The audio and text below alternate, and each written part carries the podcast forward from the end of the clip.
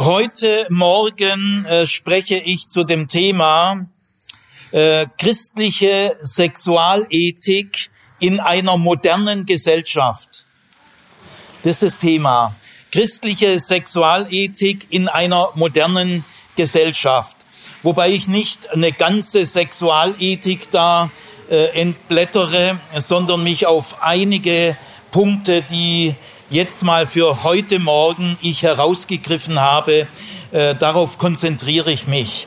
Gestern habe ich einen Vortrag gehalten, bewusst vorher. Äh, viele von euch waren ja da nicht da. Ich wiederhole den nicht, aber so drei Minuten. Äh, der Vortrag hieß, was ist eigentlich das Moderne an der Moderne? Denn ich möchte mich heute Morgen mit der konservativen Sexualethik auseinandersetzen, von der ich nicht sehr viel halte. Äh, ich möchte aber vorneweg sagen, ich richte mich nicht gegen Menschen, äh, nicht gegen bestimmte Christen. Das sind meine lieben Mitchristen. Das sind meine Schwestern und Brüder. Also konservative Christen äh, sind sehr liebenswürdige Menschen, wie die anderen Menschen auch und es sind auch meine Schwestern und Brüder. Ich bin nicht ihr Gegner äh, und sie sind nicht meine Gegner, sie sind meine Mitchristen. Aber ich übe Kritik an der konservativen Brille, am konservativen Denksystem und auch an dem konservativen Bibelverständnis. Die Bibel selber ist nicht konservativ. Jesus war nicht konservativ. Aber wenn man die Bibel mit einer konservativen Brille anschaut, dann hat man den Eindruck, die Bibel ist konservativ. Das liegt aber nicht an der Bibel, sondern an der konservativen Brille. Und die möchte ich heute Morgen äh, bewusster machen. Denn auch eine konservative Brille ist eine Brille. Gut, also äh, ich äh, gehe davon aus, dass die konservative Sexualethik in eine moderne Gesellschaft nur noch sehr schlecht hineinpasst. Und es kommt daher, dass äh, die konservative Mentalität, also wenn ich mal aus Versehen sagen werde, die Konservativen, äh, dann war das ein Fehler, der mir rausgerutscht ist. Das ist ja auch viel zu pauschal. Äh, man muss alle konservativen Menschen jeden für sich würdigen. Aber es ist schon möglich zu sagen, es gibt eine konservative Prägung, mehr oder weniger stark. Es gibt eine konservative Wahrnehmung. Das kann man schon zu Recht sagen. Und äh, die konservative Wahrnehmung steht in einem tiefen Spannungsverhältnis zur modernen Gesellschaft. Denn ein, ein konservativer Mensch, der von sich selber gerne sagt, Herr Zimmer, ich bin konservativ. Äh, ich äh, treibe Theologie von einem konservativen Standpunkt aus. Ja, okay, kann man machen. Gell? Aber jemand, der so von sich selber spricht, drückt damit aus, dass er mit der modernen Welt gewisse Probleme hat. Die eigentliche Alternative zum konservativen Denken ist nicht, wie konservative Christen meinen, liberal. Äh, sozusagen der, der Antipol zu konservativ ist nicht liberal, sondern modern. Das ist die eigentliche Spannung. Also jetzt will ich kurz sagen, was ist eigentlich das Moderne an der Moderne? Äh, die Moderne kann man nicht gleich abwerten von konservativem Standpunkt her. Also was ich so gelesen habe in vielen konservativen Büchern, ich habe mich da kundig gemacht, wird die Moderne relativ schnell abgewertet. Moderne heißt Rationalismus. Äh, Moderne heißt Atheismus, Abfall von Gott, Gottlosigkeit, Liberalismus und so weiter und so weiter. Also gleich so Abwertungsvorgänge. Nein, das ist keine sachliche Analyse der Moderne, das ist schon eine allergische Reaktion auf die Moderne, äh, von der man eigentlich geheilt werden sollte. Nein, das Moderne an der Moderne muss man ganz sachlich analysieren, nicht gleich mit irgendwelchen negativen Emotionen. Das Moderne an der Moderne, da sind sich die qualifizierten Historiker einig. Das, was ich sage, ist für Fachleute kalter Kaffee. Das Moderne an der Moderne ist, dass der geschichtliche Wandel sich immer rascher vollzieht. Gestern habe ich noch gesagt, er beschleunigt sich. Dann hat aber ein Historiker, der Daniel, mich zu Recht darauf hingewiesen, dass das Wort beschleunigen ein problematisches Wort gibt, gilt. Es gibt heute auch bewusst die Gegenreaktion, entschleunigt euch verlangsamt euch. Äh, es wird ja immer rascher und schleuniger und schleuniger. Also mir geht's gar nicht um das Wort äh, beschleunigter Wandel. Nein, wir lassen mal das Wort beschleunigt weg, denn wir brauchen, die Freakies wissen das, wir brauchen heute eine Entschleunigung. Gell, lebt mal wieder langsamer. Gell? Aber darum geht's gar nicht, sondern äh, das Moderne an der Moderne ist, der geschichtliche Wandel vollzieht sich immer rascher. Wir sagen jetzt einfach mal rascher. Und da sind wir aus dem äh, Sonderproblem raus. Gell? Vom 15. ins 19. Jahrhundert hat sich in Europa ein Modernisierungsprozess äh, ergeben, der, der so in der Menschheit noch nie da war. Sehr viele Entdeckungen, Erfindungen, gesellschaftspolitische Veränderungen. Die Veränderung, die sich in Europa zwischen dem 15. und dem 19. Jahrhundert ergeben hat, ein solches Ausmaß an Veränderung hat es niemals vorher in 500 Jahren ergeben. Sagen wir mal von 1800 bis 1000 1300 vor Christus, ja, nicht mal fünf Prozent. Gell? Es hat zwar immer einen Wandel gegeben, aber dieser Wandel war so langsam, dass man ihn innerhalb einer Lebenszeit von 50 Jahren gar nicht gemerkt hat. Und deswegen waren die alten Leute die weisesten Leute, weil die Gesellschaft ändert sich ja nicht groß. Heute versteht ein Großvater, eine Großmutter die Welt des Enkels nicht mehr. Und deswegen haben die alten Menschen heute leider nicht mehr diesen Respekt und diese Hochachtung wie früher. Das liegt an diesen Strukturveränderungen. Aber jetzt äh, zum Thema. Ich habe also bewusst gesagt, äh, christliche Ethik in einer modernen Gesellschaft. Ähm, das nehme ich jetzt ganz ernst, denn wir leben in einer modernen Gesellschaft. Könnt ihr machen, was ihr wollt, ob euch das gefällt oder nicht, ob ihr damit gut klarkommt oder weniger gut, kann man mal bei anderer Gelegenheit reden, aber wir können nichts daran ändern, dass wir in einer modernen Gesellschaft leben, die sich in einer zunehmenden Geschwindigkeit wandelt. Ähm, der geschichtliche Wandel hat nichts zu tun mit Zeitgeist oder Modeströmungen. Das sind konservative Abwehrreaktionen. Natürlich soll ein Christ nicht dem Zeitgeist dauernd hinterher hecheln. Natürlich nicht. Es streitet ja keiner. Also Christen können sich nicht überall anpassen. Äh, sie müssen oft gegen den Strom schwimmen und sie können nicht einfach ständig dem Zeitgeist zum Opfer fallen. Bin ich völlig einverstanden. Aber das ist nicht historischer Wandel. Historischer Wandel ist viel äh, struktureller, tiefer, objektiver. Also wir müssen unterscheiden zwischen einem Ernstnehmen des historischen Wandels und dem Zeitgeist Modeströmungen zum Opfer fallen. Da müssen wir aufpassen.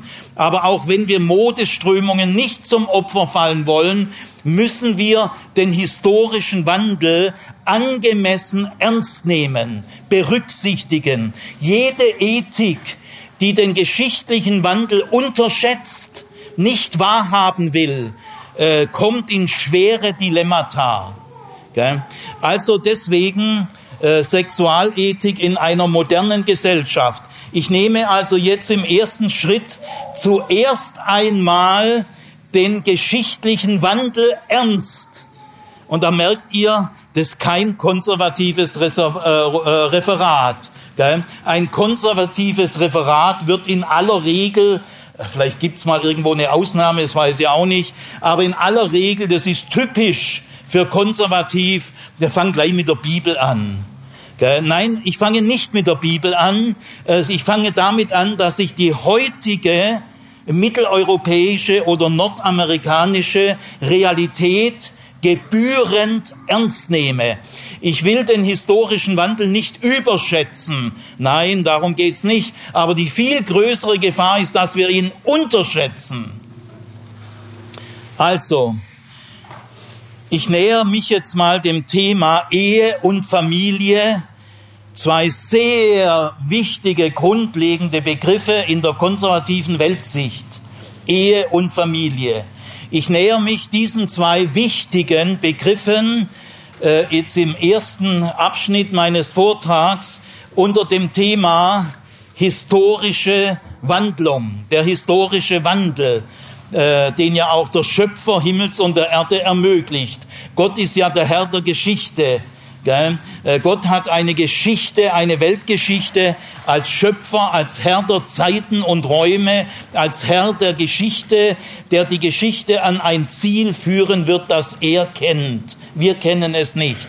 Also, und diese Geschichte ist ein, eine Geschichte, die sich jetzt in den letzten 500, 600 Jahren zunehmend rasch verändert. Das äh, äh, hängt schon mit Gottes Weltregierung zusammen. Gut, also Wandlungen. Äh, Ehe und Familie heute ist etwas fast völlig anderes als zur Zeit von Jesus und von David. Äh, fast völlig anders. Und das müssen wir erstmal angemessen berücksichtigen. Dann können wir mal in die Bibel schauen und dann können wir mal brüderlich, geschwisterlich überlegen, wie können wir die biblische Botschaft, die äh, Offenbarung Gottes ist, aber eingebunden in eine gewisse Zeit und Kultur, wie können wir die Botschaft der Bibel sinngemäß auf heute beziehen? Äh, da müssen wir erstmal den historischen Wandel berücksichtigen. Und deswegen fange ich ganz betont äh, so an, gell?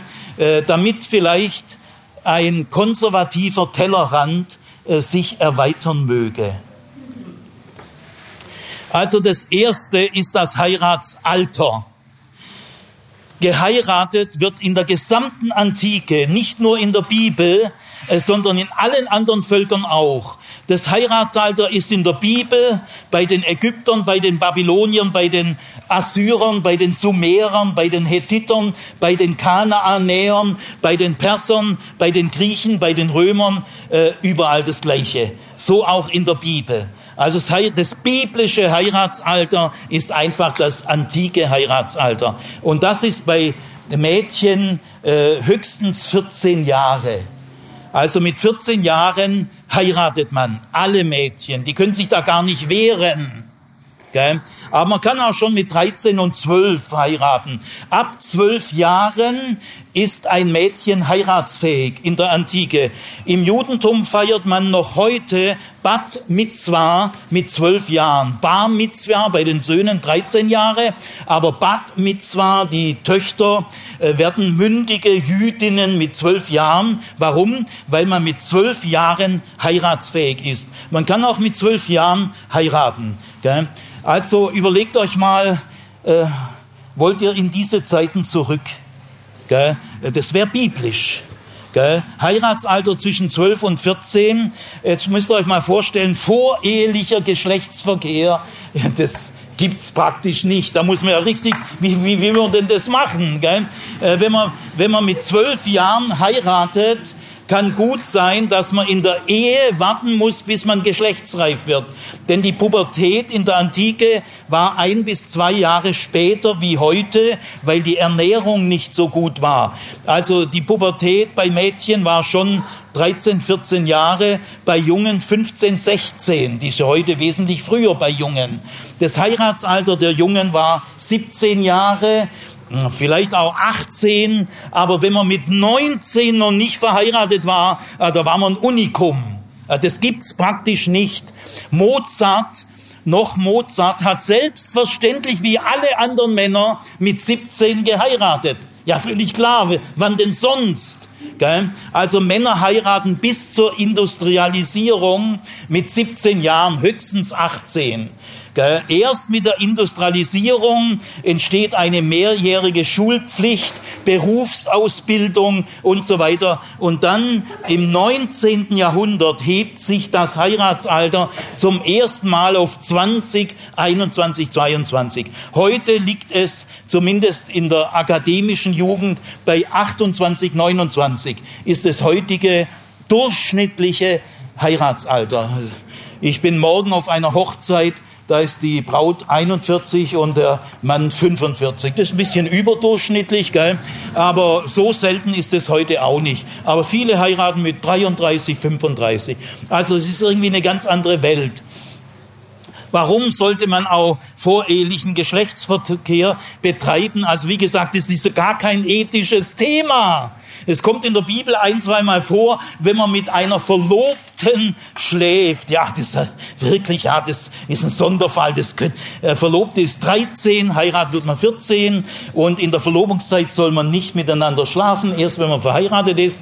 Aber zur Zeit Jesu zum Beispiel in Galiläa hat man, haben jüdische Lehrer das Gebot aufgehoben, weil römische Soldaten sehr gern jüdische Mädchen vergewaltigt haben. Und da haben dann die jüdischen Lehrer gesagt, bevor römische Soldaten Soldaten unsere Mädchen vergewaltigen, sollen die Verlobten miteinander schlafen. Also da gab es auch gewisse äh, Hebungen und Senkungen. Aber warum soll man vorehelichen Geschlechtsverkehr betreiben? Gehen wir mal zur Mädchenseite. Die wissen ja, ich bin ja eh mit 13, 14 verheiratet, also äh, ich kann da nichts verschlafen. Es geht ja sofort mit dem Sex los. Gell? Seid ihr eigentlich alle für, für regelmäßigen Sex bei 14-jährigen Mädchen? Ja, das ist biblisch.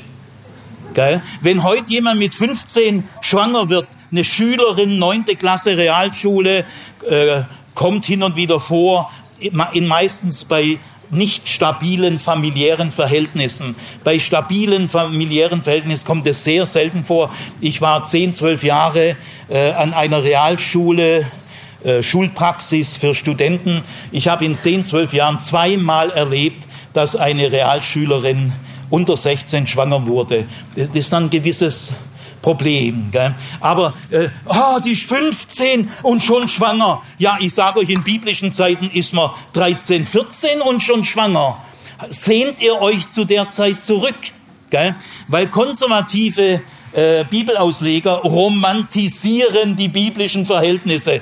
Die werden ganz romantisch. Nein, die sind gar nicht romantisch. Gell? Die Mädchen können sich gar nicht wehren. Voller Sex, männerorientierter Sex ab 13 und 14. Meint ihr, dass da alle Mädchen sehnsüchtig darauf gewartet haben? Gell? Das ist biblischer Kontext, wie äh, antiker Kontext. Also Heiratsalter 14, kann aber auch 13 sein, kann manchmal auch 12 sein. Gell? Maria in der Weihnachtsgeschichte war verlobt. Äh, zu dieser Zeit in Galiläa ist man zwischen 13, mit 13 ist man verlobt, mit 14 heiratet man. Also ihr müsst euch mal, falls ihr irgendwann mal ein bisschen biblisch werden wollt, ich glaube nicht, dass es einer von euch ist, Gell? Äh, da müsst ihr euch jetzt mal A, B, C. Maria ist 13,5 Jahre alt. Gell? Wenn man die barocken Kirchen anguckt, Maria, denkt man, die ist 30 Jahre alt. Gell? Sie ist eine ganz reife, äh, aparte Frau. Nein, die ist 13,5. Gell? Ist ein ganz junger Teenie. Gell? Und das ist biblisch, da wird gleich geheiratet und sofort Kinder. Sofort, gell? Mit 18 hast du drei Kinder, mit 25 hast du acht Kinder und mit 32 bist du Großmutter. Wollt ihr in die Zeiten zurück? Hand hoch, wer will? Ja, sehe euch sowieso nicht. Gut. Jetzt machen wir mal weiter in einer echten Aufklärung weil die konservative Ethik hat gar kein Interesse an solchen Informationen. Denn je weniger man weiß, desto leichter bleibt dieses Modell äh, so harmlos und intakt. Gell? Äh, Unwissenheit wird im konservativen Bibelmodell zum Vorteil. Was ist das für ein Modell? Wenn die Unwissenheit zum Vorteil wird, kann man dieses Modell leichter aufrechterhalten. Das ist aber ein Modell. Also ich setze jetzt mal Aufklärung dagegen. Äh, der zweite Wandelpunkt ist, Du heiratest nicht etwa aus Liebe. Nein, das könnt ihr euch abschminken. Also du entscheidest auch gar nicht, wen du heiratest. Auch der Sohn nicht mit seinen 17. Das ist alles Patriarchalismus. Gell? Also du wirst verheiratet. Gell? Mit 14 wirst du verheiratet und kannst dich nicht wehren, elterngesteuert. Gell? Kann man, wir sagen Ehe, gell? Jetzt müsst ihr mal euch bewusst machen, ist das gleiche Wort wie heute, gell? Sagen jetzt so Naivlinge, ha, Ehe, biblische Ehe, Schöpfungsordnung, hast du Ehe? Äh, ja, aber was für eine Ehe, gell? Das gleiche Wort suggeriert, ja, es waren auch ungefähr die gleichen Verhältnisse. Ist das gleiche Wort. Ehe und Familie. Aber äh, das ist nur ein Wortgeklingel. Gell? Also das erweckt suggestiv einen völlig falschen Eindruck. Hat damals Ehe und heute Ehe, biblische Ehe, biblische Sexualethik. Gibt's das überhaupt? Meint ihr, dass die ihr heute, kein Mensch äh, wendet eine biblische Sexualethik heute an? Die gibt's auch gar nicht. Jesus sagt über die Gestaltung der Erotik kein Wort. Er äußert sich zur Ehescheidung und Ehebruch. Aber zur Alltagsgestaltung der Erotik hat Jesus überhaupt kein Bedürfnis, Rezepte zu verteilen. Der hat kein Bedürfnis danach. Der hätte aber viel Grund gehabt, weil er mit Frauen und Männern unterwegs war. Lest mal Lukas 8, 1 bis 3. Viele Frauen zogen mit Jesus durch die Lande, mit den Jüngern. Und zwar verheiratete Frauen. Äh, Johanna, die Frau des Kusa, war ein, ähm, ein Abteilungsleiter im Ministerium von Herodes. Dessen Frau zieht mit Jesus durch die Gegend. Also da ist schon eine spannende Geschichte dahinter. Gell? Gut, also äh, äh in, in der Nachfolge Jesu kam es zu einem ganz engen Zusammenleben von Männern und Frauen. Die waren miteinander unterwegs. Pharisäer, Sadduzäer, Zeloten sind reine Männerbünde. Gell? Äh, Männereliten. Aber Jesus hatte kein Interesse an einer Männerelite. Er wollte das Zusammenleben von Mann und Frau. Das war damals sehr aufsehenerregend, gell? weil damals hatten Rabbinen keine Schülerinnen. Aber Jesus hatte auch Jüngerinnen. Gell? Trotzdem, trotzdem äußert sich Jesus nicht zur weiblichen Erotik oder sonst irgendwie. Er, hat, er hatte doch viel Grund. Und in den Schriften damals, in den jüdischen Schriften, da wird viel gesagt, wie oft und in welcher Stellung und so tausend Onkel und Tantenhafte Ratschläge. Macht Jesus nicht.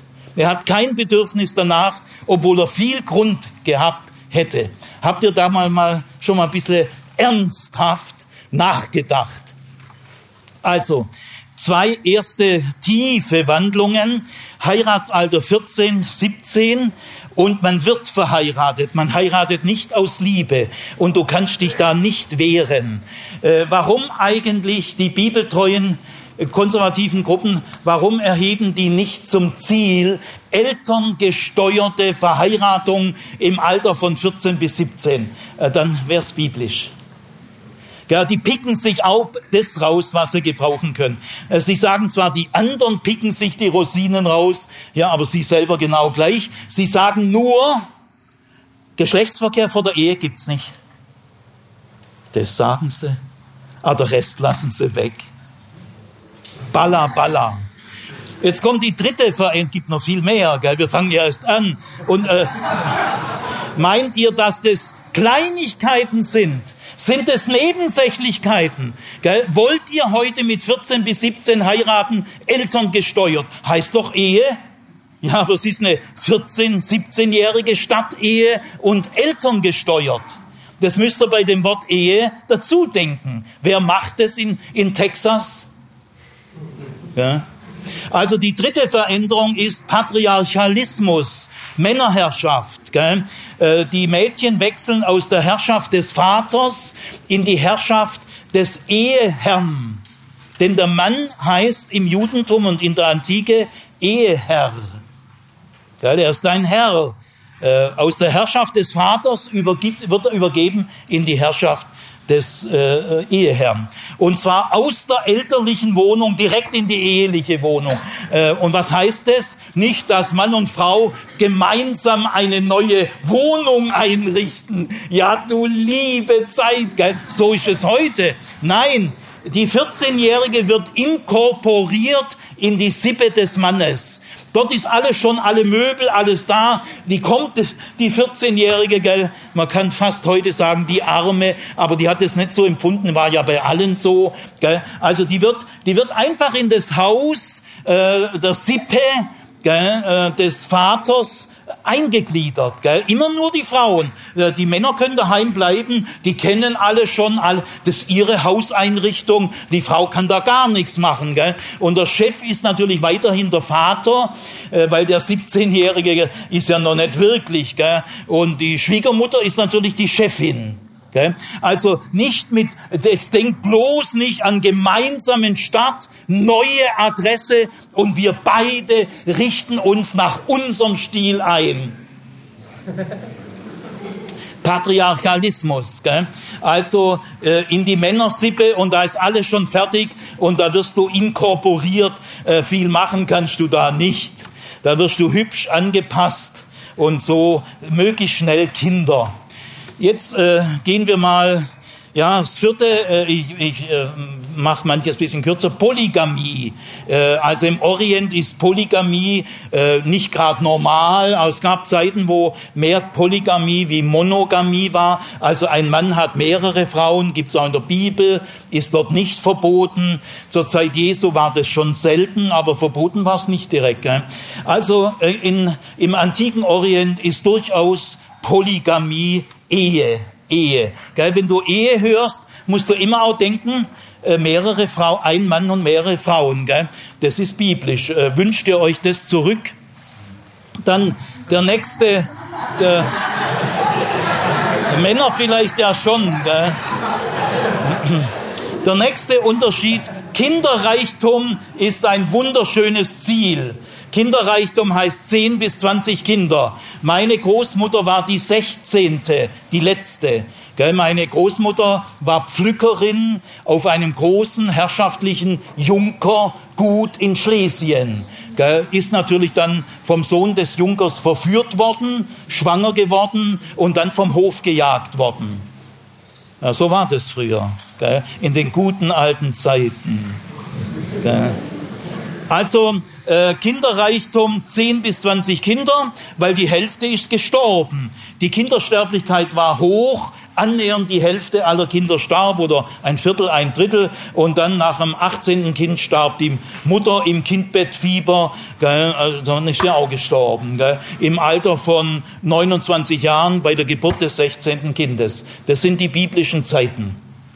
Gell. Also Kinderreichtum gibt ja heute auch konservative Familien mit 10, 12, 8, 6 Kinder, äh, okay, kann jeder machen, wie er will, gell? aber Kinderreichtum war damals absolut notwendig. Die haben das nicht aus Kinderfreundlichkeit, es gab ja auch keine Pille. Das ist auch nicht ganz unwichtig. Wir haben heute eine Pille, verändert die Sexualethik erheblich. Kann man nicht einfach übersehen. Gell? Also Kinderreichtum war ein, ein Wunschziel von Mann und Frau von den Frauen auch, weil die kamen aus diesem Gehäuse natürlich auch nicht raus. Warum? Äh, Kinder waren die einzige Altersvorsorge. Es gab ja keine Versicherungen in der Antike. Kinder waren der einzige Schutz im Alter. Kinder waren aber auch sehr billige Arbeitskräfte. Äh, schon Fünfjähriger kann im Hof fegen. Was, was kann, kann Eier einsammeln und, und so weiter. Also Vierjährige, Sechsjährige, Achtjährige können wahnsinnig nützlich sein in ganz einfachen Arbeiten. Gell? Holz sammeln, Brennholz sammeln gehen und so weiter. Also Kinder waren äh, wichtige, billige Arbeitskräfte. Kinder, Söhne, nur Männer waren wichtige Zeugen vom Ortsgericht. Frauen waren als Zeugen in der Bibel überhaupt nicht zugelassen. Äh, Frauen können vor Gericht überhaupt nicht auftreten.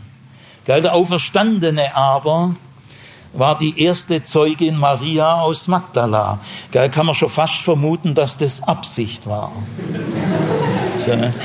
Der Auferstandene ist erst einer Frau erschienen. Äh, lest mal Johannes 19, 11 bis 18. Also da, da muss man fast ab.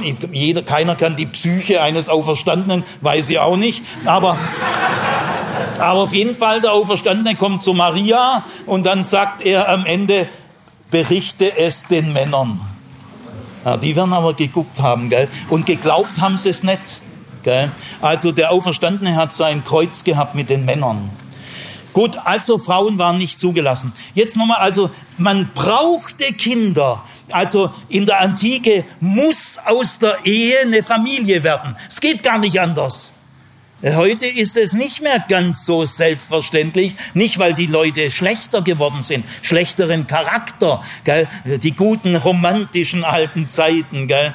Äh, Sex ab 14, ohne, ohne Wahl, kannst dich nicht wehren, das waren aber wirklich gute Zeiten. Gell? Also Kinderreichtum ist ein Segen, weil zeigt auch die Potenz vom Platzhirsch, gell? also ein ordentlicher äh, Haus. Äh, Vater, äh, als wenn du ein ordentlicher Patriarch werden willst, musst du schon deine 10 bis 20 Kinder zeugen. Na, bist ein Patriarch. Mann, Mann heißt in der Antike, werde ein Hausvater, werde ein Patriarch, 10 bis 20 Kinder.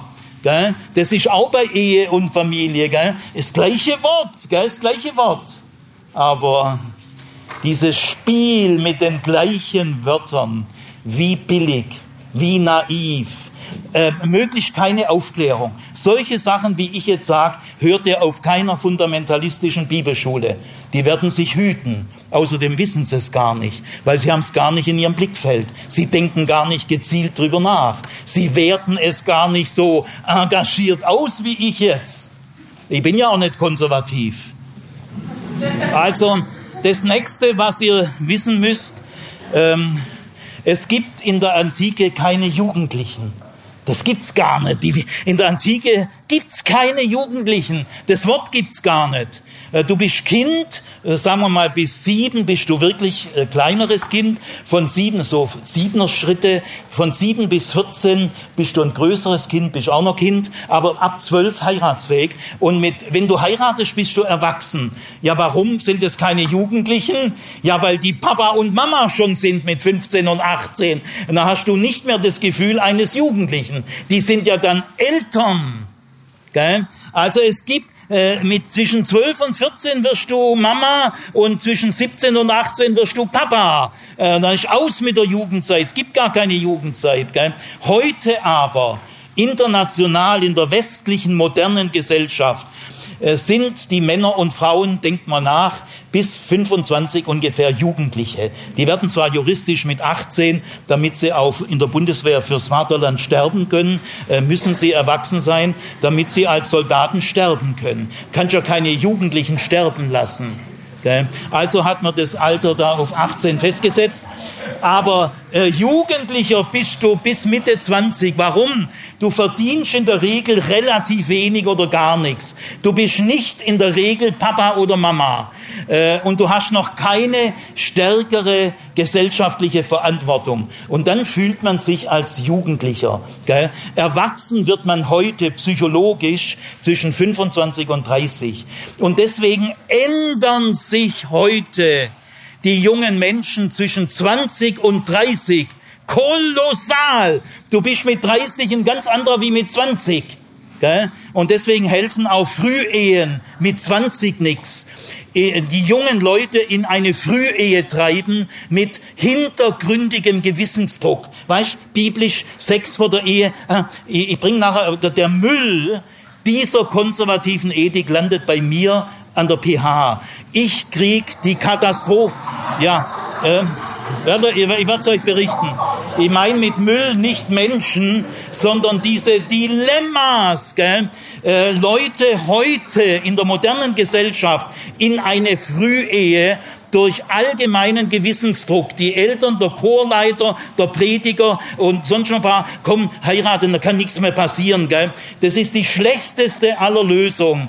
Menschen heute in eine Frühehe zu treiben, ist unmoralisch. Das ist Unmoral, keine Moral. Ich sage euch auch nachher warum. Da gibt es echte Gründe, nicht fromme Sprüche, Gründe, Sachgründe. Also es gibt keine Jugendlichen. Es gibt in der Antike keine Singles. Gibt's in der ganzen, es gibt keinen einzigen Single in der Antike. In Stuttgart aber und in anderen Großstädten äh, ist jede dritte Wohnung eine Single-Wohnung. Das kennt die Bibel gar nicht. Sollen die alle auf Sex verzichten? Äh, bei 40 Prozent Scheidungsquote, wie viel geschiedene Singles? Äh, ja, Sex gehört in die Ehe.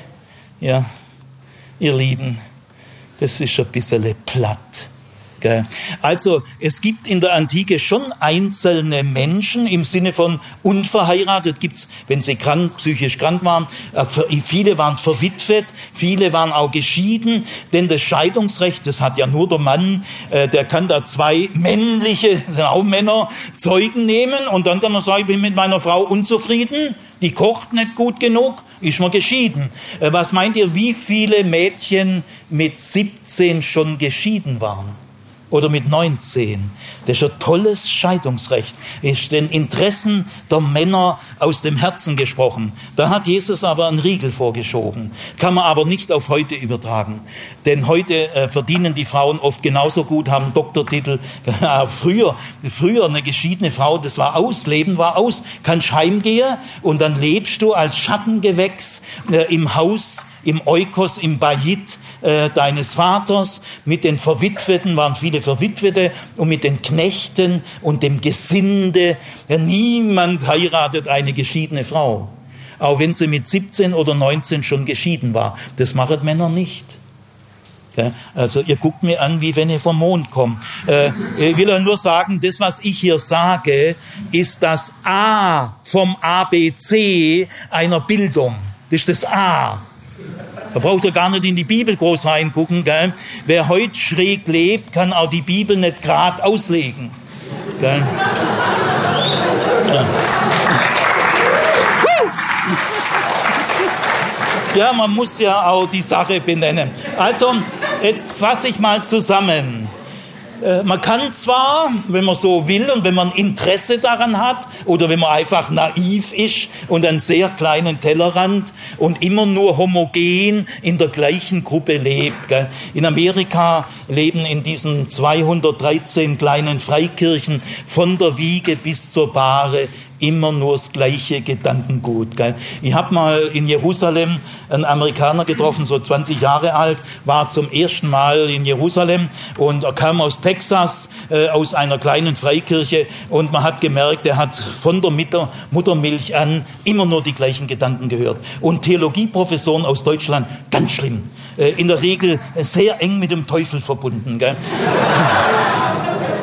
Also ich habe mit diesem sehr netten, charmanten, aber unglaublich verkorksten äh, 20-jährigen Amerikaner gesprochen. Ich habe mal psychologisch probiert. Ich sage euch, keine Chance. Keine, da kommst du gar nicht.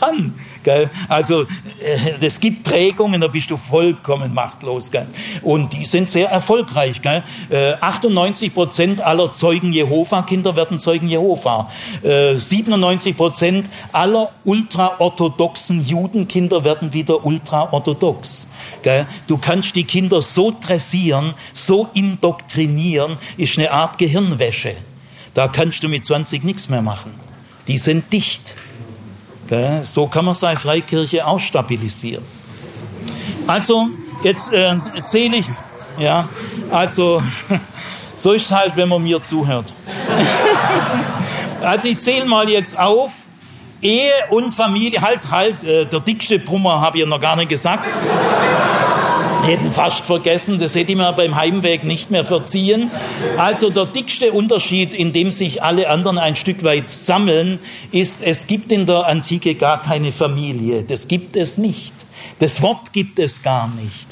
Wir sagen heute manchmal, das war eine Großfamilie. Das ist aber auch schon so ein moderner. Nein, es gibt gar keine Familie. Gell? Äh, ja, man kann sagen, im 18. Jahrhundert sagen, das war nur Großfamilie und äh, die europäische Großfamilie des 16., 17., 18. Jahrhunderts verwandelt sich im 19. und 20. Jahrhundert zur kleinbürgerlichen Kleinfamilie. Vier bis fünf Zimmerwohnung zur Miete, zwei Kinder. Ja, das gibt's in der, in der Antike gibt's ja gar keine Mietwohnungen.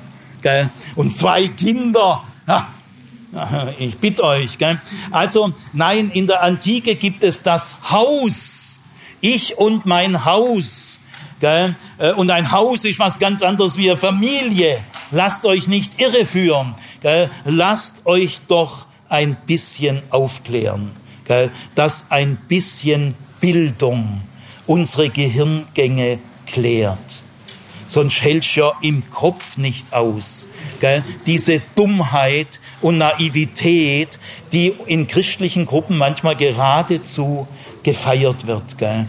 Also äh, das ist, damit kann man keine Sexualethik in einer modernen Gesellschaft aufbauen. Also äh, Ehe und Familie gibt es nicht so, wie, wie wir heute die Worte verstehen, sondern es gibt ein Haus, da leben 20 bis 50 Personen und ist keine Mietwohnung, ein Haus. Gell? Da leben also drei Generationen, vielleicht sogar vier hin und wieder, äh, 10 bis 20 Kinder, dann aber auch die wenigen unverheirateten Geschwister, sollte es solche geben, eher die Verwitweten, die schon früh verwitwet sind oder früh geschieden sind, die hocken da alle daheim rum. Und dann noch die Knechte, Gesinde und Sklaven. Äh, das ist ein Haus. Das hat auch Luther noch. Der große Katechismus, der, der ist für Hausväter. Und die Hausväter sind die Herren über Frau, Kinder, Knechte und Gesinde.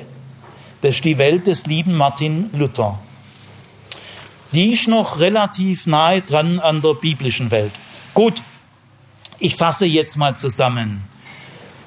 Also, äh, ohne dass ihr diese acht Unterschiede, die keine Kleinigkeiten sind, man fragt sich wirklich, welcher Nebel hat es mit sich gebracht, dass viele Christen, Hunderttausende, Millionen Christen, wenn sie 20, 40, 60, 80 Jahre alt sind, äh, sich über diese Dinge noch nie ernsthaft Gedanken gemacht.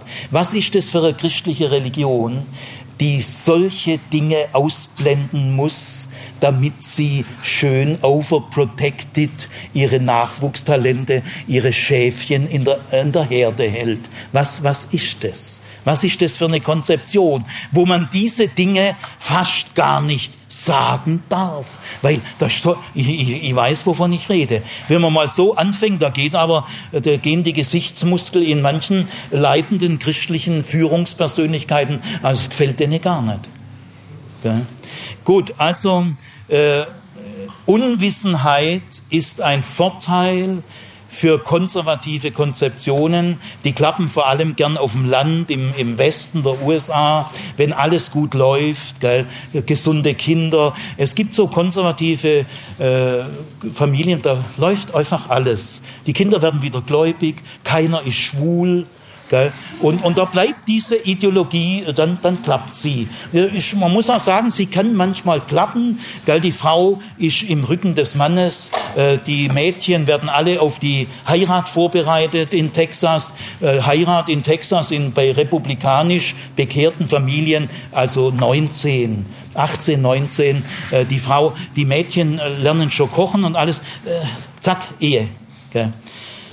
Gut, also ein sehr konservativer katholischer Theologe aus Bayern, will den Ort nicht sagen, schreibt mal in seiner Facebook, die, die biblische Botschaft ist für mich objektiv.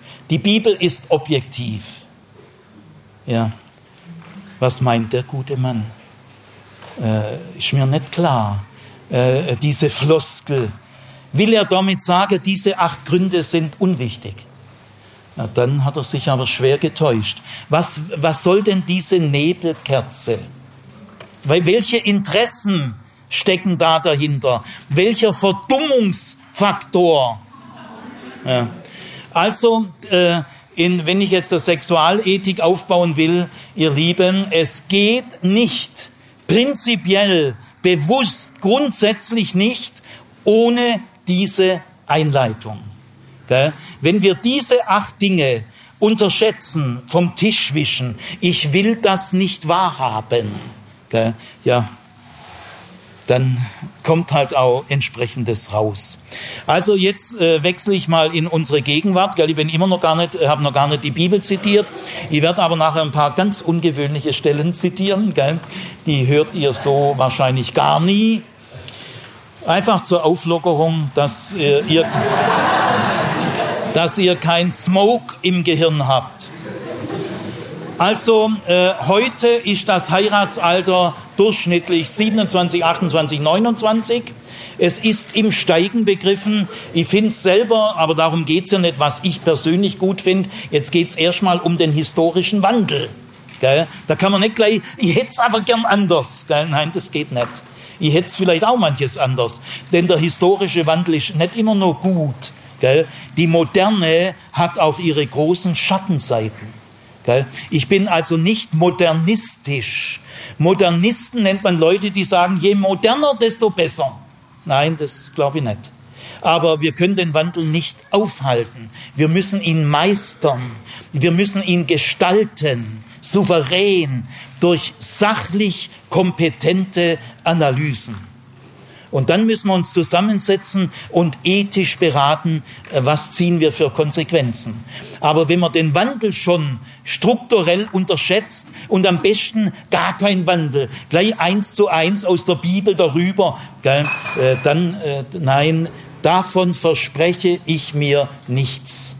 Und wir tun die Kinder und Jugendlichen ein Stück weit bei aller Geborgenheit, die die haben, die sind ja schon overprotected Gell? Aber mir tun die Kinder und Jugendlichen ehrlich, aufrichtig. Ich habe sie ja an der PH. Von den 600 bis 800 Studierenden kommt die Hälfte aus pietistisch, evangelikal, fundamentalistisch und charismatischen Gruppen. Meistens studieren sie Theologie nur als drittes Fach, weil zu mehr haben sie Angst. Gell?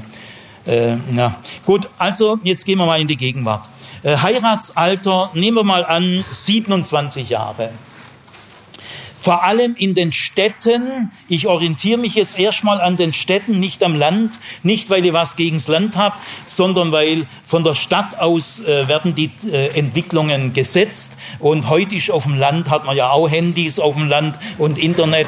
Also der Unterschied zwischen Stadt und Land äh, ist heute nicht mehr so groß. Er wird immer kleiner, wenn dann auch die äh, Kabel eine entsprechende Geschwindigkeit. Ich meine, hier gibt es ja gar kein Handyanschluss.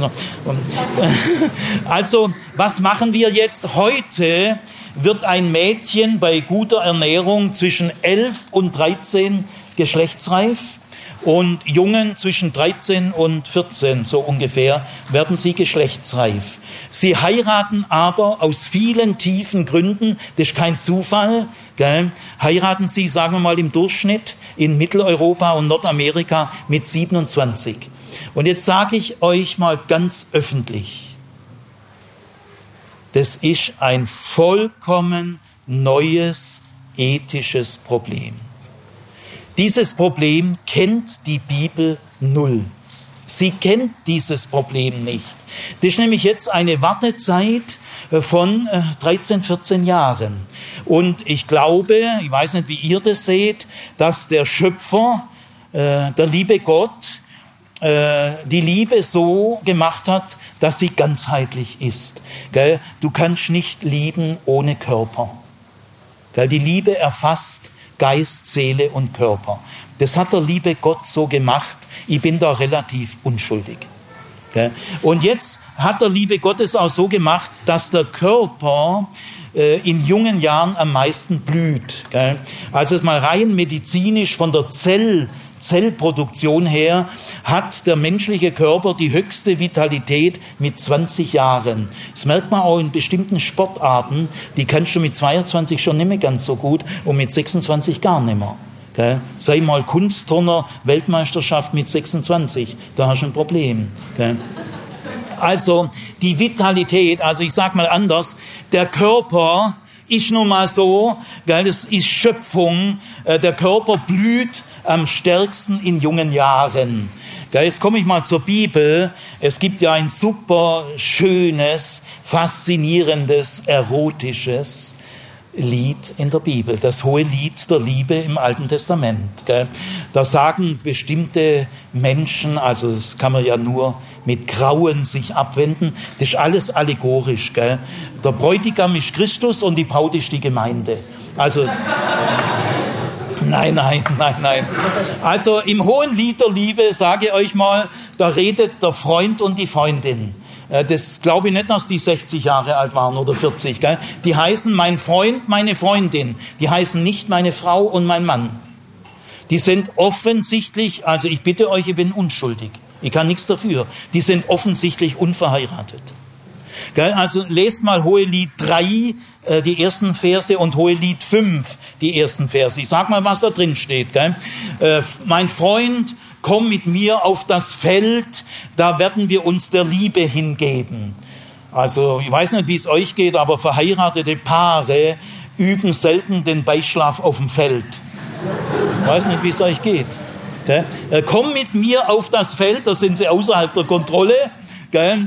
Und da wollen wir uns, also mal ein Kollege hat mal immer gesagt, früherer Kollege von mir, wo ein Wille ist, da ist auch ein Gebüsch. Also, äh, das ist äh, Bibel. Gell? Das ist, äh, ich sage nochmal, damit ihr die helle, klare Luft der Bibel atmen könnt. Gell? Äh, in Hiob, äh, in Hiob, in Hohes Lied äh, drei, drei oder fünf heißt es, ich weiß jetzt nicht, was steht in drei und fünf, ich habe nicht mehr nachgucken können. Da heißt es, ich glaube in fünf, eins bis drei oder in drei, eins bis drei, heißt es, komm, mein Freund, in die Kammer meiner Mutter. Da wollen wir uns der Liebe hingeben. Ich möchte mal in Texas Bibelarbeit über diesen Text hören.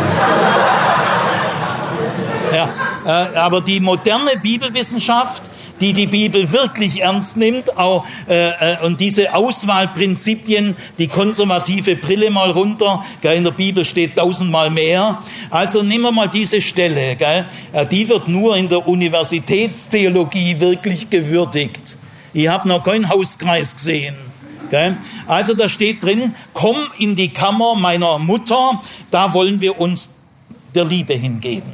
Jetzt sage ich euch mal, wie mit 98 Prozent, keiner weiß es genau, aber mit äh, wissenschaftlichen Mitteln kann man diese Situation mit einem hohen Grad an Wahrscheinlichkeit, es spricht alles dafür und nichts dagegen. Also was ist da gemeint?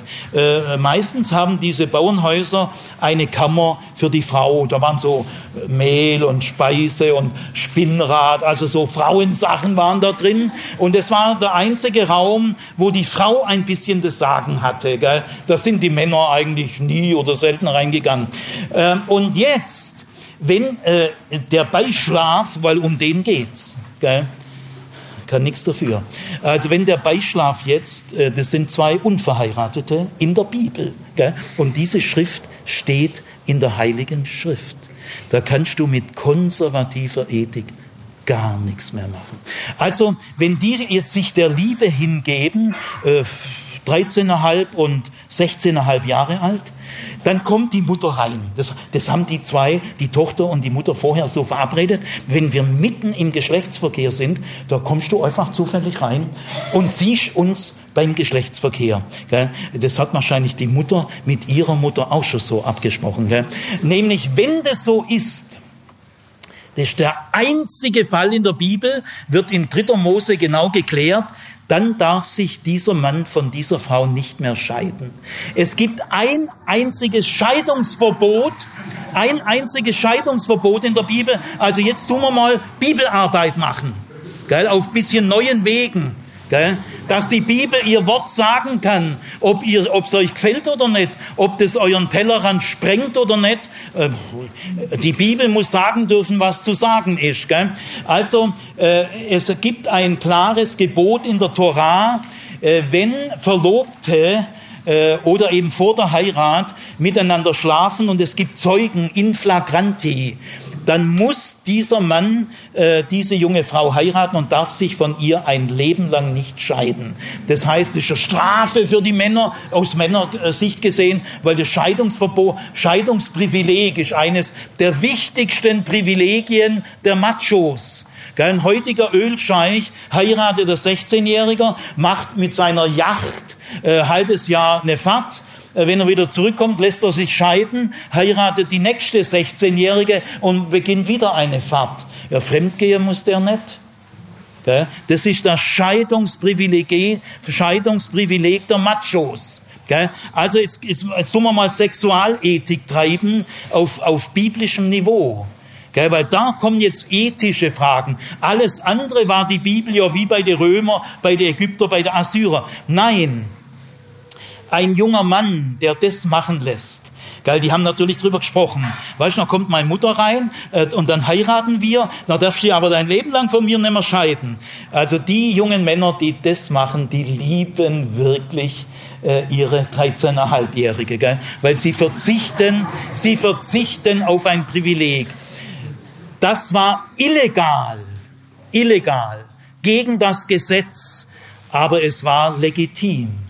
Es war höchste Ethik. Du kriegst nämlich Ethik nicht gesetzlich. Das Leben äh, kriegst du nicht in Gesetze. Ich werde nachher sagen, welche ethischen inneren Grundsätze es gibt, die wirklich tiefe Qualität haben. Aber die Leute wollen äußere Normen. Die wollen so ihre Regel und dass sie genau wissen, wo sie dran sind. Nein, in der modernen Gesellschaft brauchen die jungen Leute eine selbstverantwortete Ethik. Keine Gängelung durch äußere Normen. Obwohl, obwohl alles so, dann, dann ist alles klar, da klappt alles. Nein, nein, das ist Primi. Also, äh, kurzer Ausflug ins Hohe Lied. Jetzt gehen wir wieder zurück. Heiratsalter 27. So, äh, jetzt nehmen wir mal den leichteren Fall an. Die beiden sind erwachsen. Also das erlebe ich an der PH ständig. Gell? Äh, die, die so äh, erste Liebespaare gibt's ja zig an der PH. Ja, natürlich schlafen die alle miteinander. Ich finde das auch äh, gar kein Problem. Gell? In, in einem bestimmten Rahmen, den ich gleich sagen werde. Also ich jammer da nicht. Ich habe auch kein, kein Bedürfnis, mit denen da äh, belehrende Gespräche zu führen. Äh, wie erwachsene Menschen ihre Erotik gestalten, soll sich die Gemeindeleitung bitte raushalten gell? und nicht so rumschnüffeln. Gell? Die Erotik. Ähm, ich sage euch mal ein grundsätzliches Beispiel. Jahrhundertelang in der Kirche hat man gelehrt, die Erotik muss genau kanalisiert werden. Also 117 Regeln mit schlechtem Gewissen flankieren, dass die Jugendlichen auch spuren. Ich habe jetzt vor ein paar Tagen gehört, äh, dass ein 21-Jähriger, der in ganz frommen Elternhaus ist, so Hausgemeinde, die nirgendwo angeschlossen ist, ist ein bisschen extrem, aber das kommt schon auch vor. Und die, die Mutter, die haben auch sieben, acht Kinder, und die Mutter vor allem, also äh, er studiert Physik in einer großen Stadt, die will nicht zu viel äh, Einzelheiten sagen, äh, ist also in einer großen Universität, studiert Physik und ist jetzt in einer, hat sich verliebt in eine Studentin und die in ihn erlebt ein wunderschönes Vierteljahr, aber äh, die andere ist nicht christlich, gell? die will jetzt mal so lang nach einem Vierteljahr, äh, sie lieben sich ja, sind beide erwachsen, wo ist denn das Problem?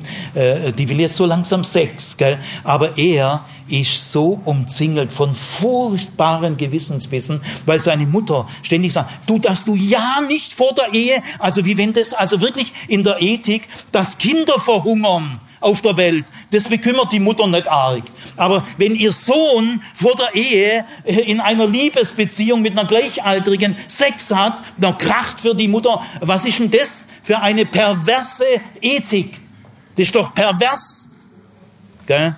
Also, jetzt hat sich die Freundin getrennt und er ist fix und fertig. Er wird demnächst mit mir ein Gespräch führen, weil er konnte mit ihr nicht schlafen vor lauter schlechtem Gewissen. Und die, das, das, die süße Studentin, die haben sich wirklich tief geliebt, die sagt, äh, Bur, ich muss mich von dir trennen, du bist nicht ganz richtig im Gehirn. Ja. Ja, das, äh, das, äh, das hört man dann die, in den Kreisen immer nur die Fälle, die gelingen. Gell? Also jetzt stehst du vor so einer Wartezeit. Das ist ethisch ein ernstzunehmender neuer Faktor, den du mit Bibelstellen überhaupt nicht bearbeiten kannst. Denn die Bibel kennt diese 13 Jahre Wartezeit nicht. Und der Körper blüht nun mal mit 18 bis 23 am allerstärksten. Da kann ja auch nichts dafür. Und die Liebe ist ganzheitlich. Gell, du kannst den, ich sag, ich, ich sag nachher schon innere Maßstäbe, gell, weil es geht mir gar nicht drum. Äh, jeder kann machen, was er will, ist sowieso alles egal. Das sind dann diese Ka Karikaturen. Gell. Was ist die Alternative zur konservativen Ethik? Laissez-faire? Nein, gar nicht. Ich bin für eine tief verbindliche, verantwortete Sexualethik. Viel tiefer, als es in konservativen Gruppen überhaupt möglich ist weil die sind durch rigorose Gewissensnormen, äh, durch eine innere Polizei sowieso gegängelt. Wo ist denn da noch eine Ethik? Gell? Also wenn junge Erwachsene sich kennen, das müssen alle selber rausfinden. Die Paare werden das schon merken, wenn es Zeit, ich würde auch sagen, nicht gleich am dritten Abend ins Bett schlupfen. Gell? Äh, das Körperliche sollte dem Seelischen nicht kilometerweit vorausgaloppieren. Äh, das Seelische und das Körperliche äh, müssen beieinander, sollen beieinander bleiben und die die Paare mit Stil, mit Qualität, ob sie bekehrt sind oder nicht, es gibt da keinen Unterschied. Die Paare, die ein gewisses Niveau haben, äh, schlupfen auch nicht sofort ins Bett. Und wenn es mal passiert, ist dann auch nicht groß schlimm. Also da muss man gar nicht keinen Religionskrieg eröffnen. Also äh, ich würde mal sagen, es ist vollkommen normal und es ist ethisch ohne jedes Problem, dass äh, 19-Jährige, 20-Jährige, 22-Jährige, äh, wenn sie sich einige Monate, Vierteljahr, halbes Jahr kennen äh, und lieben und sie beide wollen, äh, dass sie dann äh, miteinander schlafen. wunderschön. Gell? die Wonne der Sexualität ist ja eine der schönsten Erfindungen vom lieben Gott. Also ich sage euch, der liebe Gott prüde war der nicht. Der hat ja alle Stellungen, die möglich sind, hat der liebe Gott ermöglicht. Was denkt, was denkt er, wie der da manchmal oben lächelt? Gell? Gell? Es hat mal ein ganz frommer gesagt, nur dass ihr es mal gehört habt, wenn er der Schöpfer gewesen wäre, dann hätte er die Fortpflanzung geistlicher geregelt. Gell? Päpstlicher als der Papst. Gell? Das ist doch herrlich, gell? dass Gott, äh, das, äh, der war nicht prüde, der war nicht verklemmt, äh, sonst hätte er seine Frauen und Männer irgendwie anders erschaffen. Gell? Also die Schöpfungswonne der Erotik gell, hängt ja auch tief mit, mit dem Glauben zusammen. Man kann tiefe Transzendenzerfahrungen in der Erotik machen. Manche Menschen, moderne Menschen, können Transzendenz gar nicht mehr anders erleben. Also bei Orgelspiel im Kölner Dom haben die keine Transzendenzgefühle mehr. Aber bei einem tiefen, weil man so richtig knistert, da, haben sie, da merken sie, es gibt ein Geheimnis. Es gibt eigentlich drei tiefe Geheimnisse, drei intime Fragen. Und es ist Gott, Erotik und Tod. Das sind die drei großen intimen Fragen, wo alles auf dem Spiel steht. Äh, könnt ihr mich noch verstehen? Das war gerade so leise, ja. Also wenn jetzt zum Beispiel, noch ein weiterer Punkt, wenn die zusammenziehen, gell? Ich, ich rede immer wieder mit Gemeindeleitungen von progressiven Freikirchen, die mir sagen, Herr Zimmer, 70 Prozent der evangelikalen Eierschalen haben wir Gott sei Dank hinter uns, aber äh, Aufbau einer kompetenten Sexualethik ist uns noch nicht gelungen. Wenn jetzt unsere eigenen Kinder, gell, die sind jetzt in dem Alter 17, 20 und so, gell, äh, wir eiern eigentlich rum, gell? Wir, wir, wir, wir wissen selber nicht genau, was wir sagen sollen. Ja? Dann habe ich gesagt, ja, immerhin, er eiert wenigstens. Gell? Besser als diese rigore, rigorosen, panzerartigen Regeln. Gell? Ihr gebt wenigstens zu, dass es nicht so einfach ist. Gell? Und dann äh, rede ich mit denen ein paar Stunden. Gell? Oder ich war vor einiger Zeit bei einem äh, baptistischen Ehepaar, die durchaus mit der Gemeindeleitung irgendwie zu tun haben. Und da habe ich mal ein paar Vorträge gehalten. Und dann äh, kommt der Sohn 21 äh, Jahre mit seiner Freundin, geht hoch und dann sagt die Frau, ja, die Freundin übernachtet hier. Da sage ich, ich, äh, wie, wie, wie redet ihr in eurer Baptisten? Ja, wir reden gar nicht drüber. Über diese Fragen wird nicht geredet. Aber weißt, Siegfried, bevor mich mein Sohn anlügt und bevor er es im Auto oder im Wald, er kann ja, also dann, er, er steht ja zu seiner Freundin, er hat sie mir vorgestellt, dann ist uns lieber freikirchliches Elternpaar Jubilate. Die haben sich freigeschwommen aus, diesem, aus dieser konservativen Gewissensherrschaft. Gell? Dann ist uns lieber bei uns daheim. Ich gesagt, super. Super. Aber Sie sagen, es ist nicht typisch, wir wissen es gar nicht, denn auch die anderen Elternpaare mit ihren Eltern, man, wir reden nicht wirklich offen. Also das, äh, wir schaffen es nicht. Oh, was für ein Dilemma. Gell? Also, wenn die zusammenziehen, ja, warum nicht? Äh, die Mieten sind sehr hoch und äh, äh es gibt viele Gründe, dass man nicht gleich heiratet. Auch äh, sie, wenn sie zusammenziehen, sich ehrlich lieben und hoffen, dass es was wird, das hat niemand in der Hand heute. Ja, auch wenn man heiratet, ist die Scheidungsquote bei 40 Prozent. Gell? Also auch dieser Verwaltungsakt auf dem Standesamt, ist der wirklich so entscheidend? Gell? Also die setzen zum Teil das auf die Klingel. Gell? Also sie bekennen sich offen dazu, dass sie zusammen wohnen. Sie sagen es ihren Eltern, äh, sie sagen es ihren Freunden, sie stehen öffentlich dazu. Jetzt frage ich euch wirklich auch, die ihr mir zuseht, wo könnt ihr mir mal sagen, ist da ein moralisches Problem? Äh, ich weiß beim besten Willen nicht. Die sind beide erwachsen, sie wollen es beide, sie bekennen sich dazu öffentlich. Das ist wichtig, weil Werteklärung, was ist ein Wert? Value Clarification ist ein großes Forschungsthema in Harvard und in vielen Universitäten. Klären wir mal, was ist ein Wert? Ein Wert ist nur das, wozu du öffentlich stehst. Alles, was du heimlich machst, aber öffentlich nicht drüber reden willst, ist kein Wert, das ist ein Unwert. Und Wert ist auch nur langfristig. Äh, Wert kann man, kann, du kannst wirst nie sagen können, äh, du, meine, meine wichtigsten Werte, die gelten aber nur für Hochsommer. Nein, äh, die Werte gelten immer langfristig. Gell? Also ein Wert ist nur, wenn ich mich öffentlich dazu stelle und wenn Langfristigkeit mein Wunsch ist. Und das ist gegeben. Also wer will denn hier meckern? Wer will denn hier Bibelstellen zitieren? Hört doch auf mit der Bibel konservative Irrtümer in eine moderne Gesellschaft zu setzen. Das hat keinen Wert. Äh, wenn ihr in euren konservativen Gruppen, Gruppen glücklich seid, Gott segne euch und mache euch selig, aber lasst den Rest der Christenheit in Ruhe. Okay?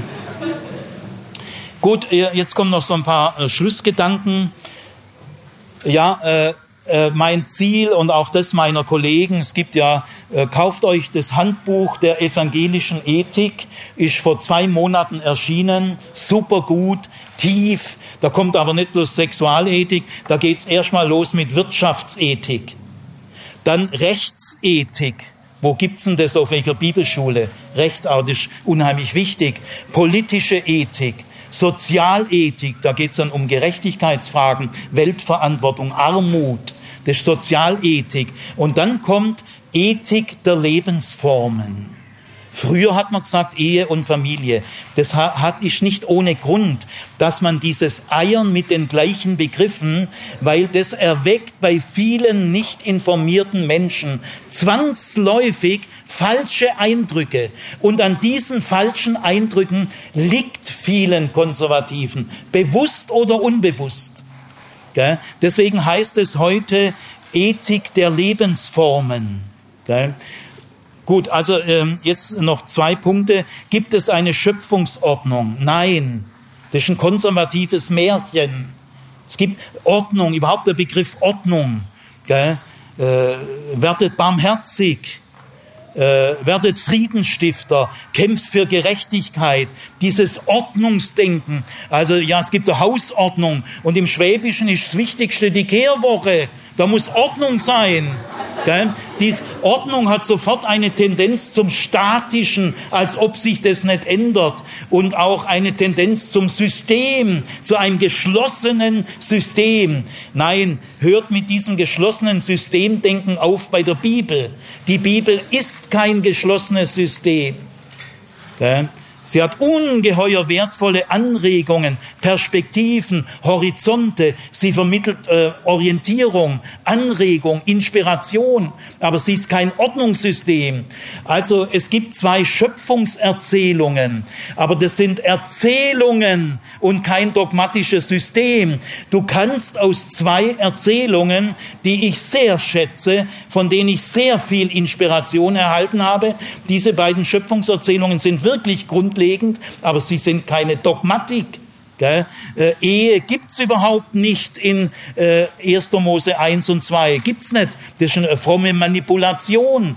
Es heißt zwar, der Mann wird Vater und Mutter lassen, verlassen. Hört mal zu. Es, äh, es müssen ja immer die Frauen Vater und Mutter verlassen. Gell? Dieser Satz, der Mann wird Vater und Mutter verlassen, ist nie praktiziert worden. Er ist eine Ohrfeige für das Patriarchat. Denn die Frauen verlassen ja Vater und Mutter. Also ich sage euch, in der Erzählung, da ist Pfeffer drin, aber man muss seine Brillen abnehmen. Versucht einen unverstellteren Blick. Raus aus diesem äh, Prägung, die ja wie ein Gefängnis ist. Gell? Also es heißt, der Mann wird Vater und Mutter verlassen und seiner Frau anhängen, ankleben und die beiden werden ein Fleisch sein. Da ist schon aus Sex gemeint. Ein Fleisch sein heißt im Hebräischen umfassend eine Lebensgemeinschaft sein mit Einschluss der Sexualität. Aber es geht dabei nicht nur um Sexualität. Übrigens werden gar keine Kinder erwähnt. In Genesis 2 Schöpfungsordnung nach konservativer Manipulation äh, steht nichts von Kindern da, weil Sexualität ist auch ein Selbstzweck. Erotik hat seinen Sinn in sich selber und ist nicht nur Mittel zum Zweck, um Kinder in die Welt zu setzen. Das wird in Genesis 2 bereits gesehen. In Genesis 2 geht es überhaupt nicht um Ehe. Das ist biblisch unhaltbar, ist auch in der Bibelwissenschaft seit Jahrzehnten aufgegeben, sondern äh, was zieht Mann und Frau so an, dass ein Mann Vater und Mutter verlässt, gell, Großfamilie und seiner Frau mehr Gewicht gibt wie seinen Eltern, das nenne ich Emanzipation, gell, und seiner Frau anhängt. Das ist die Anziehungskraft der Geschlechter. Und das ist eine Schöpfungskraft. Äh, das ist noch gar nicht Ehe. Äh, Adam und Eva haben ja nicht geheiratet. Standesamt gibt's da auch nicht. Gell? Sondern es geht darum, dass Mann und Frau äh, sich äh, unheimlich stark anziehen. Gell? Also es geht um die Anziehungskraft der Geschlechter, aber es geht nicht um Ehe. Also es ist ein völliger Irrtum, ein unbiblischer Irrtum. Denn die kulturelle, institutionelle Gestaltung wird in 1. Mose 1 und 2 bewusst völlig draußen gehalten. Es geht nicht um kulturelle Institutionen wie dieser äh, Geschlechterdrang zwischen äh, den Geschöpfen Gottes, wie sie kulturell, institutionell geregelt werden, äh, ist bewusst hier gar nicht Thema. Also redet bitte nicht mehr von Schöpfungsordnung, das ist ein konservatives Wunschdenken. Sie wollen ihr konservatives System pseudomäßig mit der Bibel äh, untermauern, geht aber nicht geht nicht. Welche Maßstäbe haben wir für eine qualifizierte, humane, menschenfreundliche Sexualethik? Äh, will ich euch äh, drei Maßstäbe sagen. Ich habe sie vor allem von Helmut Gollwitzer, äh, großer Lehrer von mir, Theologieprofessor in Berlin, jahrelang in sibirischer Gefangenschaft als junger Pfarrer. er hätte heimgehen können.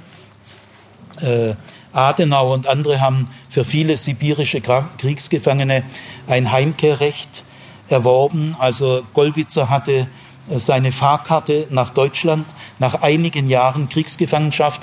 Aber in dieser Nacht, schreibt er, äh, redet Gott zu ihm ziemlich deutlich, wie er es auch nicht jeden Tag gehört hat. Und Gott sagt zu ihm, nein, du fährst nicht heim, die Sterbenden brauchen dich. Bleibe bitte weiterhin freiwillig in sibirischer Kriegsgefangenschaft, dass du die Sterbenden begleiten kannst. Und Gollwitzer hat weiterhin Hunderte von sterbenden Menschen im Tod begleitet und die Beerdigung gehalten. Und das ist so ein Mann, gell? Das, das nenne ich einen Mann Gottes. Also das ist kein Pfiffikus. Gell? Helmut Gollwitzer ist eine geistlich bewährte Vatergestalt. Und der hat ein kleines Büchlein geschrieben, das hohe Lied der Liebe. Das müsst ihr lesen, kann ich euch empfehlen. Das ist qualifizierte christliche Sexualethik in einer modernen Welt. Und er schreibt, es gibt eigentlich nur drei äh, tiefe Grundsätze, mehr, mehr braucht man gar nicht. Diese äußeren Gebote und Regeln, die entmündigen, sondern ihr müsst selber herausfinden, was für euch wann dran ist. Das könnt nur ihr in eurem Gewissen gemeinsam mit euren äh, Liebsten könnt ihr das gemeinsam herausfinden. Das ist eine tolle Suchaufgabe, die kann euch niemand abnehmen. Also Gollwitzer sagt, das Körperliche sollte dem Seelischen nicht meilenweit vorausgaloppieren. Das äh, wird langfristig, mittelfristig nicht gut. Da liegt kein Segen drauf. Ihr schadet euch selber. Zweitens, jetzt wird es ganz wichtig. Äh, probiere in sexuellen Dingen niemals jemand zu etwas zu bringen, was er im tiefsten selber nicht will. Verzichte auf diesen Versuch. Das ist ethisch. Also äh, Krieg in sexuellen Dingen niemand rum. Durch Arrangement, durch Musik, Räucherstäbchen und weißt du, und, äh, nein, nein, äh, äh, der andere muss take your time. Äh, es ist nicht immer die Frau, gell, wie bei dem wirklich äh, seelisch gestörten, äh, bekehrten Christen, gell, der so gestört war, dass diese wahrscheinlich völlig normal empfindende Studentin gesagt hat, ich kann jetzt ist er allein. Gell. Also ähm, probiere nicht, jemand zu etwas zu bringen, was er im tiefsten selber nicht will. Das macht man nicht. Da liegt kein Segen drauf. Und das, die dritte Regel ist, äh, erkaufe dein sexuelles Glück nicht dadurch, dass du lügst, dass du eine Person austrickst, hinter dem Rücken. Äh, da geht es jetzt vor allem um äh, Ehebruch, gell? aber nicht nur, auch bei vorehelicher Hausgemeinschaft. Gell? Äh, also äh, erkaufe dein sexuelles Glück nicht dadurch, dass du jemand hintergehst äh, und anlügst, gell? und der ist dann der Depp. Da, da, liegt kein Segen drauf. Ich habe vor einiger Zeit mal einen Mann, äh, der hat bei mir so gestanden, dass er seine Frau betrügt, gell, schon monatelang, konsequent, äh, obwohl diese Frau selber zum zweiten Mal verheiratet war, weil sie schon einmal betrogen wurde. Und da habe ich zu diesem Mann gesagt, du spielst aber ein sehr gefährliches Spiel. Da sagt der Mann, Sigi, ich kann nicht aufhören. Das ist so toll, der Sex da mit dieser anderen, gell? Und die will's ja vor allem, die will's mehr als ich, gell? Man kann, kann dann immer sich das ein bisschen so zurechtlegen, gell? Und da habe ich nur gesagt, äh, stell dir mal den Fall, Stell dir mal den Fall vor, dass es raus, lauter, ja. Stell dir mal den Fall vor, dass es rauskommt. Auch furchtbar, Kinder, gell. Also es wäre Katastrophe, gell. Und meine Frau ist ja schon mal so verletzt worden, gell. Ich habe gesagt, aber also ich habe Sorge, dass das innerhalb von einem Vierteljahr so, so regelmäßig, wie ihr das macht, in der, in der gleichen Stadt, gell? also das ist ein ganz hohes Risiko. Aber er hat gesagt, Sigi, ich kann nicht aufhören. Gell? Gut, äh, dann äh, haben sie mal Sex im Auto und das Handy ist an, aus Versehen. Der Mann von ihr hört ihren Geschlechtsverkehr im Auto. Da war aber dann die Kacke am Dampfen. Gell? Und da war wirklich viel los. Er hat mir später gesagt, Siegfried, ich war wie in einem Wahn. Gell? Ich könnte mir heute im Rückblick selber ohrfeigen. Gell? Jetzt bin ich aufgewacht. Gell? Ich habe die beiden in einer katholischen Kirche, wo niemand da war, offene Tür, haben wir uns zu dritt ganz vorne hingesetzt und die beiden haben sich erneut ihr Ja-Wort gegeben. Da hat er aber Glück gehabt. Gell? Oder ja, ja, ja, Entschuldigung, äh, weil immer wenn es so existenziell wird, neige ich zu einem meditativen Ton. Oder äh, ein, ein äh, Freund von mir äh, geht fremd, äh, es kommt raus, äh, die Ehe hängt am seidenen Tuch, er ruft mich dauernd an und jammert, wie schlecht es ihm geht. Gell? Und dann sage ich zu ihm also, Hugo, der heißt nicht Hugo, Hugo, hör auf mit deinem beschissenen Selbstmitleid. Das nützt dir nichts, das nützt deiner Frau nichts, das nützt deinem lieben Gott nichts. Hör auf mit deinem bescheuerten Selbstmitleid. Hast doch selber eingebrockt. Später hat er sich bedankt dass ich so ernst mit ihm geredet habe. Irgendwie ist er dann auch aufgewacht. Gell? Also äh, das ist nicht gut. Äh, jetzt will ich aber, äh, äh, Martin, habe ich noch fünf bis acht Minuten? Ja, die Antwort, auf die Antwort habe ich gehofft. Äh, jetzt sage ich euch noch ein paar Beispiele zum Schluss. Ähm, kommt ein Student zu mir in die Sprechstunde, Herr Zimmer, kann ich mal unter vier Augen in der Sprechstunde, da weiß ich immer schon, jetzt, jetzt kommt was. Gell? Also, sage ja, bitte setzen Sie sich hin. Äh, kaum ist er gesessen, Herr Zimmer, ich habe die falsche Frau geheiratet. Aber wirklich verzweifelt. Ihr könnt lachen. Gell? Ich muss ja auch irgendwie lachen. Gell? Aber, aber, aber der ist da gehockt wie ein Häufchen Elend. Da sage ich, äh, was, Sie haben die falsche Frau geheiratet? Sind Sie sich da ganz sicher? Ja, Herr Zimmer, ganz sicher. Aha, aha. Äh, wie alt sind Sie? 23. Aha. Und jetzt erzählen Sie mal.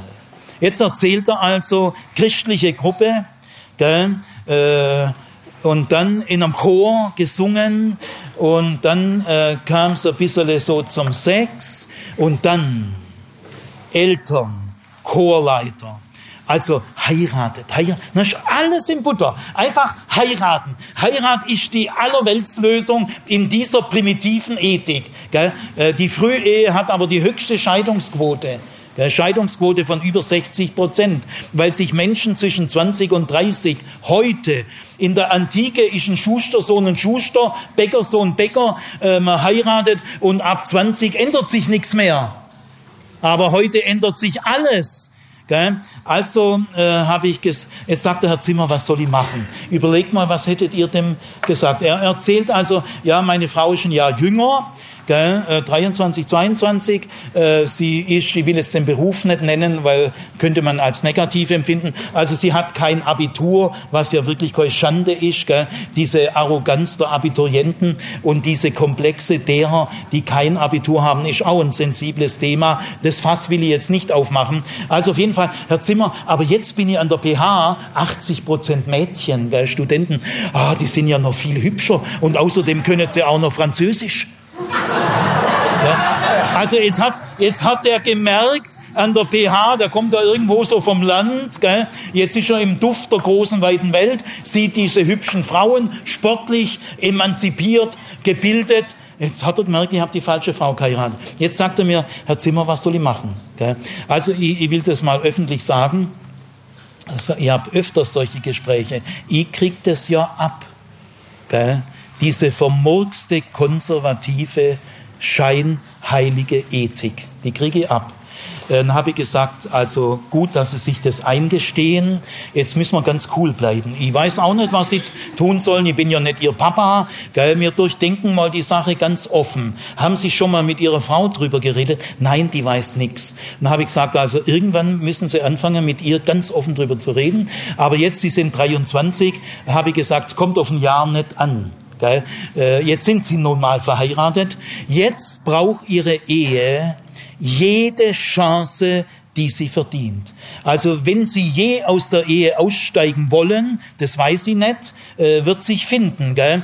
dann brauchen sie ein ganz klares, gutes Gewissen. Sie brauchen den Rücken frei, um neu durchstarten zu können. Und das können sie nur, wenn sie mit ihrer Frau viele ehrliche, offene Gespräche führen, auch drauf hören, was ihre Frau sagt und dass sie ihrer Ehe jede Chance einräumen. Äh, jede Ehe verdient jede Chance, die möglich ist. Gell? Und da braucht man mindestens ein Jahr. Gell? Also das müssen sie jetzt schon äh, investieren.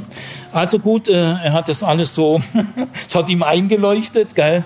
Äh, ähm, über ein Jahr später äh, da hat er auch gesagt, er muss nach Spanien, Gastsemester, seine Frau kommt mit. Da habe ich gesagt, super, das ist ein guter, guter Zufall. Könnt ihr mal unter euch, ohne die ganzen hübschen PH-Studierenden, könnt ihr mal in Barcelona oder wo ein halbes Jahr euch mal wirklich finden. Gell? Also nach ungefähr anderthalb Jahren hat er Examen gemacht bei mir. Ich habe mich wieder erinnert, das ist doch der Typ von damals. Gell? ähm, Äh, nach, nach, der Prüfung bin ich zu ihm hin und habe gesagt, also Herr sowieso, wie sieht's denn aus? Gell? Dann hat er gesagt, ja Herr Zimmer, ich habe das so gemacht. Äh, wir haben ganz oft geredet, äh, aber meine innere Gewissheit hat zugenommen, dass das ein Fehler war. Ich bin unter pseudo-christlichem Gewissensdruck in diese Ehe gedrückt worden. Und äh, es war, und meine Frau auch, die singt auch in dem Chor. Gell? Und ich habe übrigens auch gesagt, eine wichtige Frage, wenn Sie wirklich herausfinden wollen, ob die Ehe äh, gut gegründet ist, fragen Sie sich mal, freuen Sie sich bei dem Gedanken, mit dieser Frau die nächsten 40 Jahre zusammenzuleben? Freuen Sie sich bei dieser Vorstellung? Können Sie innerlich mit Freude sagen, sagen, ich möchte mit dieser Frau alt werden. Dann hat er gesagt, Herr Zimmer, die Frage war wirklich mein Kriterium, es war Horror. Wenn ich mir gedacht habe, dass wir, äh, das hat gesagt, Herr Zimmer, es ging nicht, es ging nicht. Meine Frau hat am Anfang schwer darunter gelitten, aber sie hat es im Laufe des Jahres eingesehen. Wir sind äh, jetzt äh, getrennt und demnächst wird die Scheidung sein. Gell? Dann habe ich ihm nur noch gesagt, äh, Herr sowieso, nicht gleich unter der nächste Rockzipfel schlupfen. Gell? Jetzt erstmal, es gibt eine Scheidungsforschung, die will ich euch aussagen, die ist ganz wichtig. Äh, über 40 Prozent aller Ehen werden geschieden, die Frühehen noch viel größer, die sind sehr instabil. Die Scheidungsforschung besagt, es gibt drei bis vier Hauptgründe für Scheidungen. Der, Haupt, der erste Grund ist aus der, ein Wechsel aus der, e, aus der Elternwohnung direkt in die Ehewohnung. Bei, bei äh, jungen Frauen ist es manchmal so ganz schlecht Ganz schlecht. Gell? In der Antike war das normal. Die sind alle aus der elterlichen, hupfen sie in die eheliche. Gell? Nein, lebt erst mal ein, zwei, drei Jahre selbstständig, selber einkaufen, Wäsche waschen, nicht mehr im Hotel Mama, gell? selber Brot einkaufen, selber Wäsche waschen, sich ein, ein Wochenprogramm aufbauen, wechselt nicht aus der elterlichen in die eheliche Wohnung, ist ein Hauptscheidungsfaktor. Zweitens, äh, sofort Kinder. Ich kenne auch Frühehen, wo manche sagen, ja, ich würde es vielleicht nochmal machen. Übrigens auch bei den Frühehen, auch bei denen, die halten. Es gibt auch Frühehen, die halten. Aber da ist auch interessant, wenn man diese Frühehen, wenn sie dann 40 sind, äh, nochmal fragt, äh, würdet ihr es nochmal so machen? Da zögern sie obwohl es doch gut gegangen ist. Und die andere Frage, findet ihr das ein gutes Modell für die meisten? Na sagen sie nein. Okay. Also diese Fragen hört man im konservativen Lager auch nicht. Selbst bei den Frühehen, die klappen, äh, blicken die nach 15 Jahren ziemlich kritisch zurück. Gell, muss man auch ein bisschen ethisch berücksichtigen. Ich habe immer wieder ein Seminar angeboten mit Kollegen zusammen, immer zu zweit, meine persönliche Glaubenskarriere. Und da musste man sich persönlich anmelden. Und da ging es immer darum, wie kann ich mein persönliches Glaubensverhältnis zu Gott, meine Gottesliebe, meine Jesusliebe, wie kann ich sie verbinden mit der modernen Bibelwissenschaft, mit der Universitätstheologie. Das geht durchaus. Das tut sich sehr gut. Und da waren also immer nur 20, 25 Teilnehmer. Und ich habe es öfters erlebt, eine einzige Teilnehmerin war schon verheiratet, weil man erzählt dann aus seinem Leben, jeder kommt mal dran. Und da sagt die 23-Jährige als Beispiel, äh, ich bin schon verheiratet seit einem halben Jahr, ich bin ganz glücklich, ich bin ganz glücklich, ich bin gläubige Christin, mein, mein Papa ist Pastor, also das habe ich gut gemacht, die hat sich selber ein bisschen Mut zugeredet, ich bin ganz glücklich verheiratet. Ich habe es aber jedes Mal gehört, dass 95 Prozent der anderen Studierenden, gerade auch der Frauen, die zum Teil 25, 26 waren, die haben alle aus tiefstem Herzen gesagt, würde ich niemals machen. Ich fühle mich jetzt eigentlich, äh, wenn du heutige 20-Jährige anguckst, die sind noch zum Teil so kindlich, gell? weil sie so geboren, kleinbürgerlich, gell? Klaviersturm, Ponyreiten und jetzt, ja, äh, ich sage euch eine eine 16-jährige in der Antike, die war, er meint, es war ja auch, die auch, hat keine andere Wahl gehabt, gell? aber eine heutige 20-jährige, meint ihr wirklich, dass die reif ist zur Ehe? Wie wird sie mit 30 drüber denken? Gut, ihr Lieben, äh, es war ein Versuch, gell? Äh, das konservative ethische Modell überzeugt in einer modernen Gesellschaft nicht mehr. Äh, sie müssen dann nachhelfen durch ein bisschen Druck, durch ein bisschen schlechtes Gewissen und durch komische Bibelzitate. Aber die Bibel kennt dieses Problem gar nicht.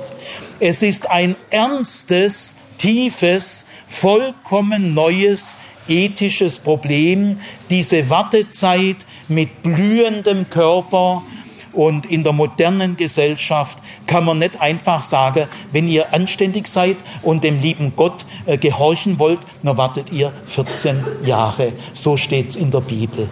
Nein, äh, das geht nicht.